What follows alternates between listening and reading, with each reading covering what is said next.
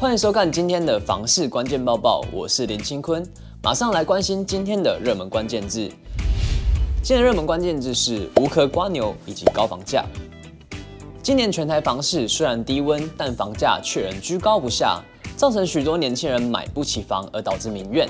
还有人提出国内应推出九十五趴房贷的建议。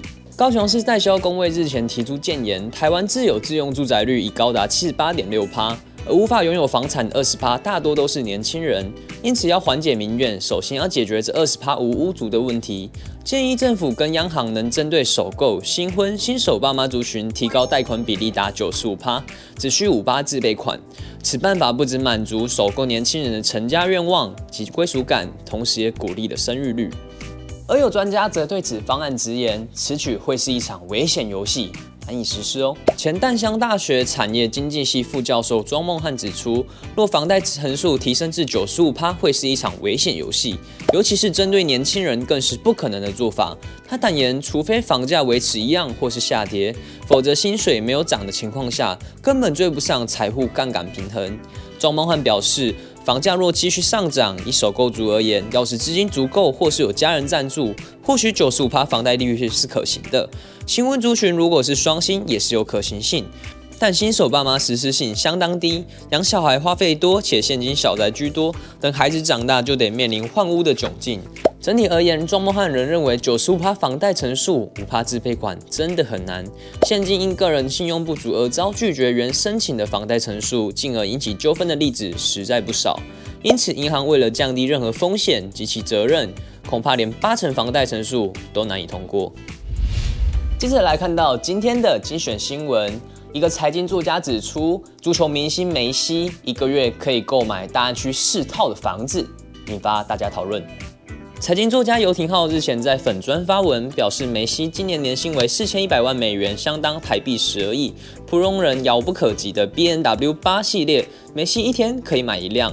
大安区三十坪的房子，梅西一个礼拜可以买一套。贴文曝光后，不少网友吐槽，认为全球顶级运动员的薪水在大安区一个月只能买四间房，可看出台北市的房价真的太高了。再看到彰化出租道房起火，助警器救命的消息。彰化市公园路住宅十二月六日发生火灾，现场为四楼 R C 建筑物，作为出租道房使用。一楼房间内起火燃烧，浓烟沿着楼梯间窜升至四楼，并弥漫整个楼梯间。所幸第一时间梯间走廊装设之住宅用火灾警报器，及时侦测到火灾发生，发出警报声响。在消防人员抵达前，已有五名房客自行下楼逃生，无人员受伤。彰化县府表示，为有效提升居家防火安全，全面开放居住或涉及于本县尚未申请之民众，皆可申请住警器补助，以申请一次为限，同一地址不重复补助为原则。最后来关注到，若有租屋主也有装潢梦，他该如何向房东进行沟通，以保障自身权益呢？崔妈妈基金会表示，正常情况下，除非合约中有特别限制，否则房客是有权可以进行装潢。不过，在租约到期后，必须要原状返还给房东。如果是简单的布置，一般都会自行吸收费用；而全面改造时，则可与房东协商，装修费则由房客负担。日后退租也不用拆除，直接送给房东，以此要求减免租金。内容也都要记得写进合约内，以保障双方权益。最后，我们来看到今天的买房卖房。我想问，有网友提问到，究竟该先买房还是先买车呢？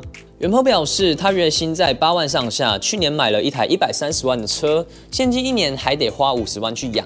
好奇自己是否应该把车卖了，专心存钱。